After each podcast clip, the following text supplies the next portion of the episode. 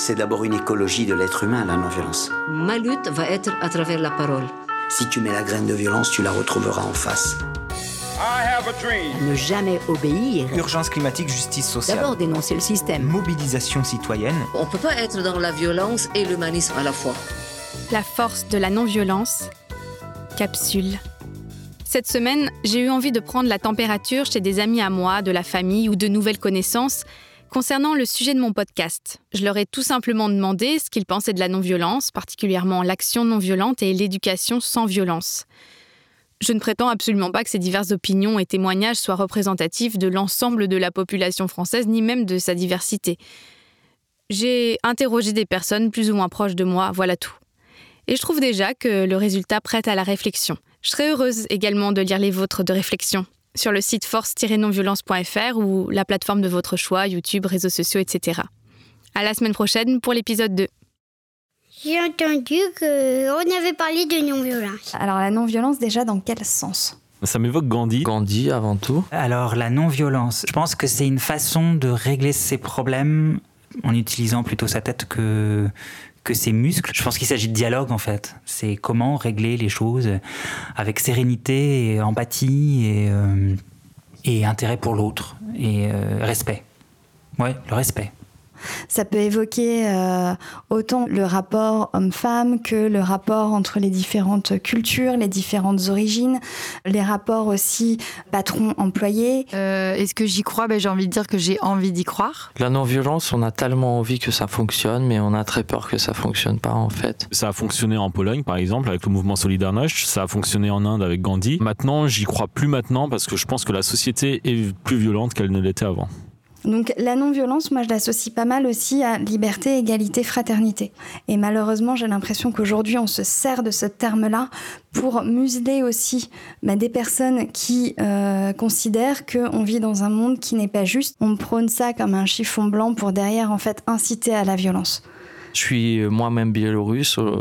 Il y a un mouvement dans mon pays pour la libération, pour le départ du tyran qui est en place depuis 26 ans. Et ça continue depuis deux mois. Ce mouvement euh, de résistance non violente, des marches pacifiques avec des centaines de milliers de personnes. C'est un exemple euh, incroyable. Je n'aurais jamais pensé que ça arriverait dans mon pays. Et en même temps, voilà, la non-violence euh, ça me fait peur quelque part parce qu'on s'attend à ce que la police arrête de, frapper les, gens pacifiques. Combien il faudra de victimes avant que les tortionnaires comprennent qu'ils ont tort? J'estime quand même que euh, pour éduquer, il faut sanctionner.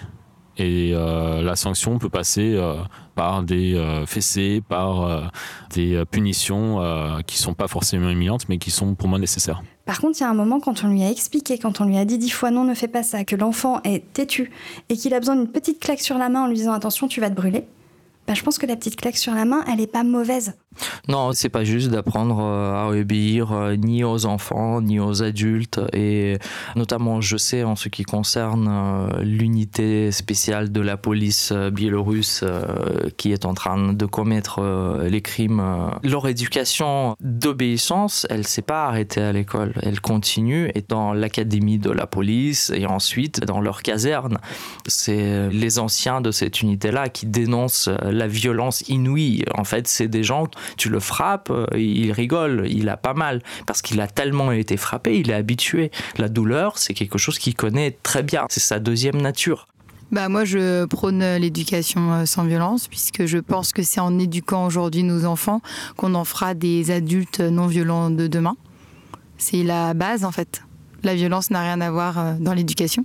Notre enfance forcément influe sur ce qu'on va être en tant qu'adulte et la violence et l'agressivité qui existent en ce monde, bah, ça découle de la façon dont on a été, euh, je pense, soi-même en tant qu'enfant, plus ou moins euh, malmené. C'est de pas punir, c'est de pas taper, c'est de c'est de pas faire de violence. J'ai lu plusieurs témoignages des gens qui sont passés par des conflits militaires, qui disent euh, une fois qu'on a ôté la vie à un autre être humain, on n'est plus jamais la même personne. Bah, c'est plutôt eux qui arrivent pas à être non-violents. Pour moi, l'une des grandes problématiques, ça pourrait être le capitalisme, par exemple. Et comment la non-violence pourrait régler ça, je sais pas.